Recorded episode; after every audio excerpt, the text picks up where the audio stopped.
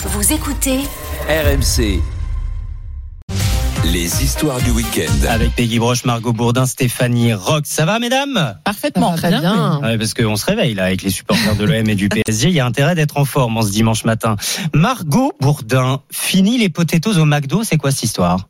Avec ou sans patate Sans patate Bon, je vous rassure Mathieu, hein, c'est un changement qui n'est pas définitif Ah. pour l'instant. McDonald's lance le 7 mars prochain une nouvelle expérimentation. Pendant quatre semaines, l'enseigne va remplacer ses célèbres potatoes par des frites de légumes. non. Fini les pommes frites coupées en quartier, Comme place, si on allait au McDo pour manger du brocoli. place aux frites de carottes, de panais et de betteraves. Mais bien sûr. L'enseigne de fast-food veut tester l'appétit des consommateurs pour ses accompagnements plus sains, bien consciente que les habitudes des consommateurs changent et qu'ils recherchent souvent une alimentation plus équilibrée. Alors c'est la première fois que McDo met à à la carte ce type d'accompagnement. Plus de 3000 tonnes de légumes ont été cultivées, récoltées et transformées pour cette expérimentation.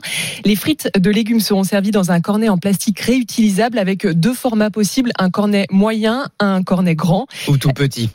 Non, rien du tout. moyen ou grand. Elles accompagneront les, les menus classiques sans surcoût. En tout cas, euh, parler de McDo ce matin, c'est l'occasion pour moi de vous faire découvrir une chanson.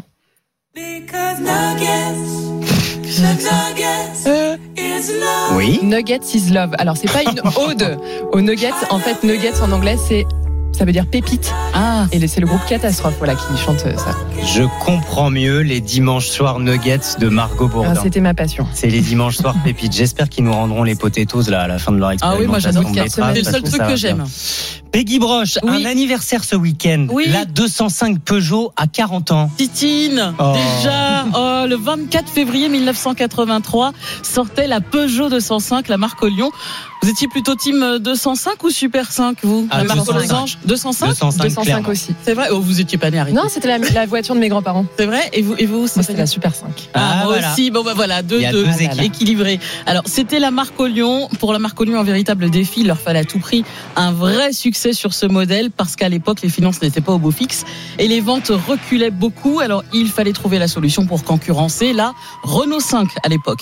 La petite voiture propose plein d'innovations, un moteur diesel plus performant. Eh oui. Polyvalente, à l'aise en ville comme sur la route.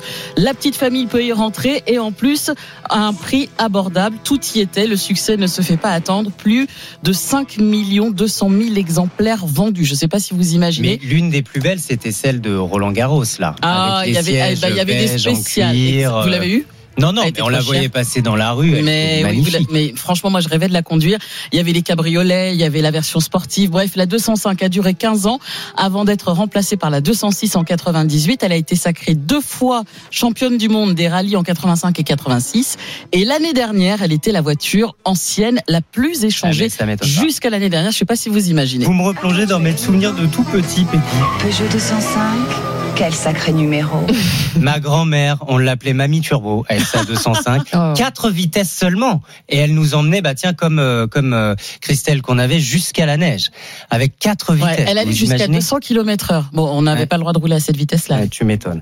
Stéphanie, on termine avec euh, la belle histoire du jour. Une visite surprise dans un hôpital pour enfants de Queensland en Australie. Une journée que ces enfants ne sont pas prêts d'oublier. Alors que chacun est dans sa chambre, allongé sur son lit une petite musique commence à monter.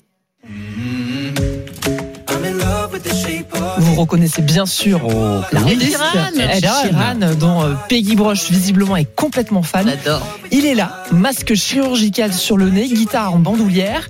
Il déambule dans les couloirs, entre les couloirs et les chambres, sous l'œil mi-hagard, mi-surpris du personnel de l'hôpital et surtout des enfants fous de joie de voir le chanteur en vrai.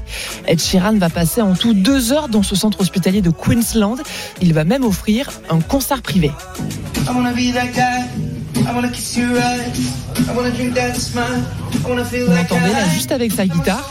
Les enfants sont conquis, s'ensuit forcément une séance improvisée de selfie. Peggy Broche aurait été présente, elle Oh aurait eu là sa photo également. L'information a été euh, relayée par le média australien Seven News. L'hôpital a lui partagé ses précieux souvenirs sur son compte Instagram.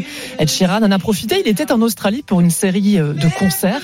Un moment que l'artiste de 32 ans également ne devrait pas euh, oublier euh, de sitôt, lui qui a vu tous ces yeux d'enfant absolument émerveillés. Ed Sheeran donc avec euh, les enfants de l'hôpital de Queensland. Ça serait bien que ça se produise plus souvent. ce Mais c'est là qu'on voit la-. C'est tellement mignon. Ouais, mais c'est là qu'on voit la générosité de ce- cet artiste et sa simplicité. J'adore. Vous chantez un peu euh, Non, non. Peggy, Mathieu peut-être? Non? Je préfère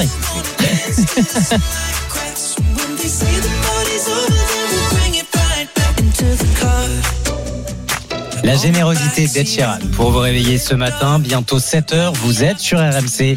Nous sommes ensemble jusqu'à 9h dans la matinale week-end. Merci Stéphanie, merci Margot et merci Peggy.